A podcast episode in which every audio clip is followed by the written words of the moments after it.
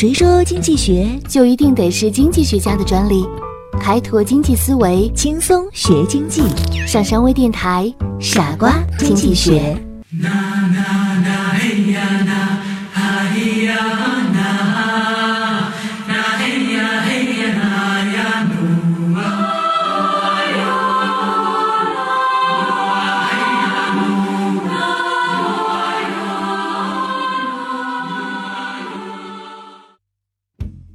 大家好，欢迎收听今天的傻瓜经济学。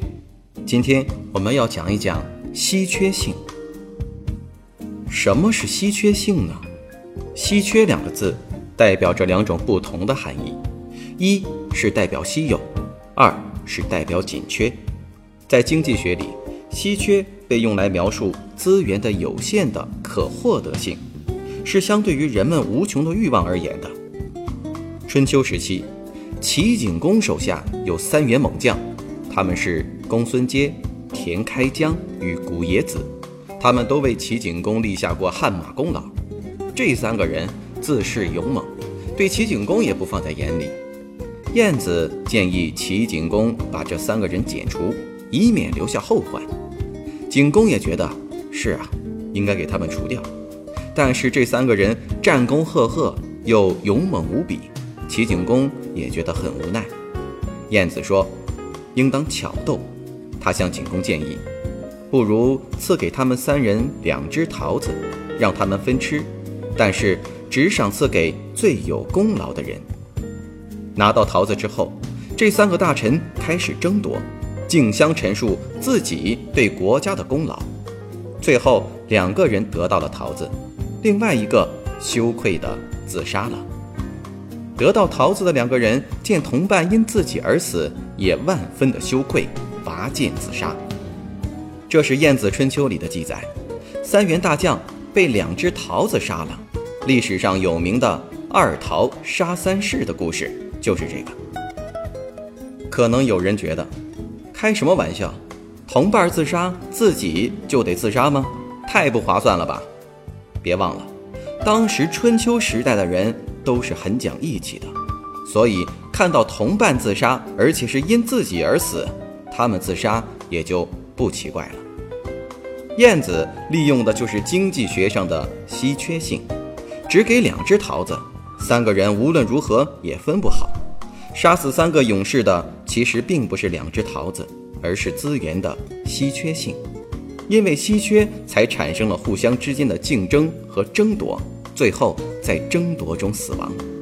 鲁迅说过：“北京的白菜太不值钱了，但南方的白菜拉到了北京就不叫白菜了，叫焦菜，而且价格要高很多。”所以他创造了一个词语：“物以稀为贵。”当一个商品变得稀缺的时候，它就开始变贵了。黄金因为属于稀有金属，所以价格非常的高。而权力之所以人人追捧，也是因为权力是稀缺的，资源的稀缺性是经济学的前提之一。稀缺性对于社会、对于人们的生活都产生着巨大的影响。也正是因为稀缺性导致了竞争和选择，也促进了社会和国家的发展。就像我们住房紧缺的问题。随着我们的物质生活水平的提高，我们对住房条件的质量的要求也越来越高。很多人不再只满足于只能遮风挡雨的小门小户了，更多的期望房屋兼具实用性和美观性。而这种实用性则包括住房面积的大小、房屋的舒适性和房屋所处的地理位置的便利性等等这些要求。这样，即使人口不增长，也会产生住房压力，所以在有限的土地上满足如此庞大人群的需求，住房紧缺就显而易见了。这也能很好的解释为什么物质文明高度发达的今天，我们还是会感到资源的稀缺。而面对住房资源紧缺这一问题，最直观的体现就是房价居高不下。稀缺性的概念在整个经济理论中起着什么样的作用呢？一些经济学家认为，稀缺性是经济学存在的前提条件，所以往往用稀缺性来定义经济学。由于稀缺性的存在，决定了人们在使用经济物品中不断的做出选择。比如，决定利用有限的资源去生产什么，如何生产，为谁生产，以及在稀缺的消费品中如何进行取舍，以及如何用来满足人们的各种需求。这些问题被认为是经济学所研究的主题。只有当物品稀缺的时候，才能被认为是社会财富的一部分。如何解决资源的稀缺性呢？竞争与合作。之前的小故事已经说明了，为了控制资源的稀缺性，他们采取了斗争的方式，通过竞争让自己获得了最终的那一点稀有的资源。很不幸，他们都死掉了。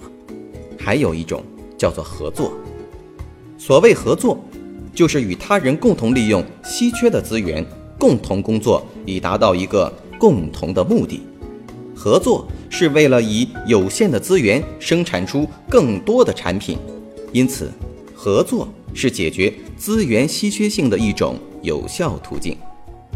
今天的问题是：你的存在是否具有稀缺性呢？欢迎收听今天的傻瓜经济学，我是上山，我们下期节目再见。